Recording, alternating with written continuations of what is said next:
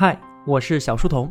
最近啊，我们正在聊历史相关的话题，正好呢，喜马拉雅上线了一档重磅课程，很不错，值得推荐给频道内的同学们。中国近代文化五十讲，一八四零到一九四九。这档课程的主理人啊，是郭继成老师，他是北京师范大学哲学博士，西北大学中国思想文化研究所历史学博士后，清华和北大的总裁班特聘讲师，非常厉害的一位学者。郭继成老师啊，他具备着让高深知识通俗化的能力，特别擅长化艰深为简明。在他的课程里面啊，我们不会听到任何一个艰涩的字眼，是句句实在话，词词接地气。所以呢，他也被学生们称为离我们最近的文化学者。郭继成老师啊，他也曾受邀为全国各地的教育工作者、企业家和明星们开设讲座。像是老戏骨陈宝国、王劲松，新生代艺人李现、杨紫都听过他的课，在抖音上啊，他也是圈粉百万，所以同学们完全可以打消听不懂的顾虑。那为什么这门课值得推荐呢？为什么说中国近代文化五十讲是每一个当代人都不应该错过的？因为啊，这门课它不仅仅是教我们回顾历史文化，而是为我们解答当下。当下每一个重大社会问题和时代问题，都是中国近代史的自然延伸。近代历史对于中国文化的重塑，影响着每一个当代的中国人。我们可以跟随郭继成老师回到一八四零年中国近代的起点，从近代前夜的文化动荡，到丧权辱国的苦难记忆，再到近代文化的善变和探索，一直展望中华文化的未来。这五十门课啊，通过五十个关键节点，帮我们捋清楚一百八十年来中国文化的脉络，解答我们当下的困惑和纠结。比方说，怎么看待外国人在我们国家的超国民待遇？国人的文化优越感从何而来？移民热和留学热的深层次的动因，它到底是什么？西方文化会一直占据主流的地位吗？等等一系列的这些问题，都将在课程中得到解答。其次呢，这门课会带我们走进那些既熟悉又陌生的近代思想家，他们可以说是各有各的故事，各有各的选择、主张和思想情怀。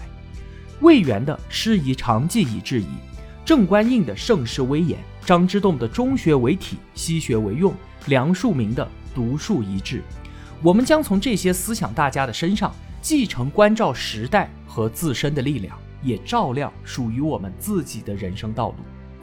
在今年啊，同学们都知道新冠疫情席卷全球，我们明显的看到了中西世界在应对疫情的时候所表现出来的差异。那对此，郭继成老师有什么样的洞见呢？他说啊，新冠疫情就像是一张统一的考卷，对于今天的人类社会做了一次全面的检验。那因为试卷是一样的，对于所有国家来说都是平等的，那么我们就能够有比较的看出每一个国家在同一场疫情之下。所表现出的文明系统、治理体系、社会结构、价值观和思考方式，我们能够由此看出哪些国家是金玉其表，可已经败絮其中了；也能看到哪些国家表面不那么光鲜，而内在却蕴含着巨大的生命力。这一次疫情其实就是在加速这一类国家的崛起。从文艺复兴之后啊，整个人类社会的人性得以展开。不再是十七世纪之前的压抑状态，以此为分界点。此后，中西方文化出现了巨大的差异。西方的人性展开之后，塑造了一个又一个孤立的原子式的小自我，在价值观上以自己为中心，自由至上，以自我的利益、价值和自由作为衡量整个社会的基础。由此，我们就完全可以理解为什么他们不愿意戴口罩，为什么他们的政府只能不断的甩锅。原子式的以追求个人自由为导向的价值观，这就已经注定了要调集整个社会的资源来应对新冠疫情这样的公共卫生事件是不可能做到的事情。而反观我们中国呢，虽然人性也得以伸展，但是我们农业文明基因的内在规定，让我们不会走上小我之路。我们从来都是把自我放在天地之间，放在国家之间，放在民族之间进行考量的。那哪一种更合乎理性呢？我们只需要看真实的社会状态到底是什么样的。每一个人都必然要和他人发生联系，那种脱离了亲戚朋友的制约，脱离了国家民族的制约，以个人为中心的纯原子式的人生，其实啊是不存在的。也正因为如此，中华民族的人性释放走到今天，我们保持了足够的活力。一方有难，八方支援。武汉出了问题，大年三十晚上。很多医生放下筷子就走，能做到这一切的背后，是我们整个文明体系所塑造的价值观。我们重视个人，但是个人存于天地之间，立于国家民族之中。我们是一体的，国家有难，他人有难，我们都能够感同身受。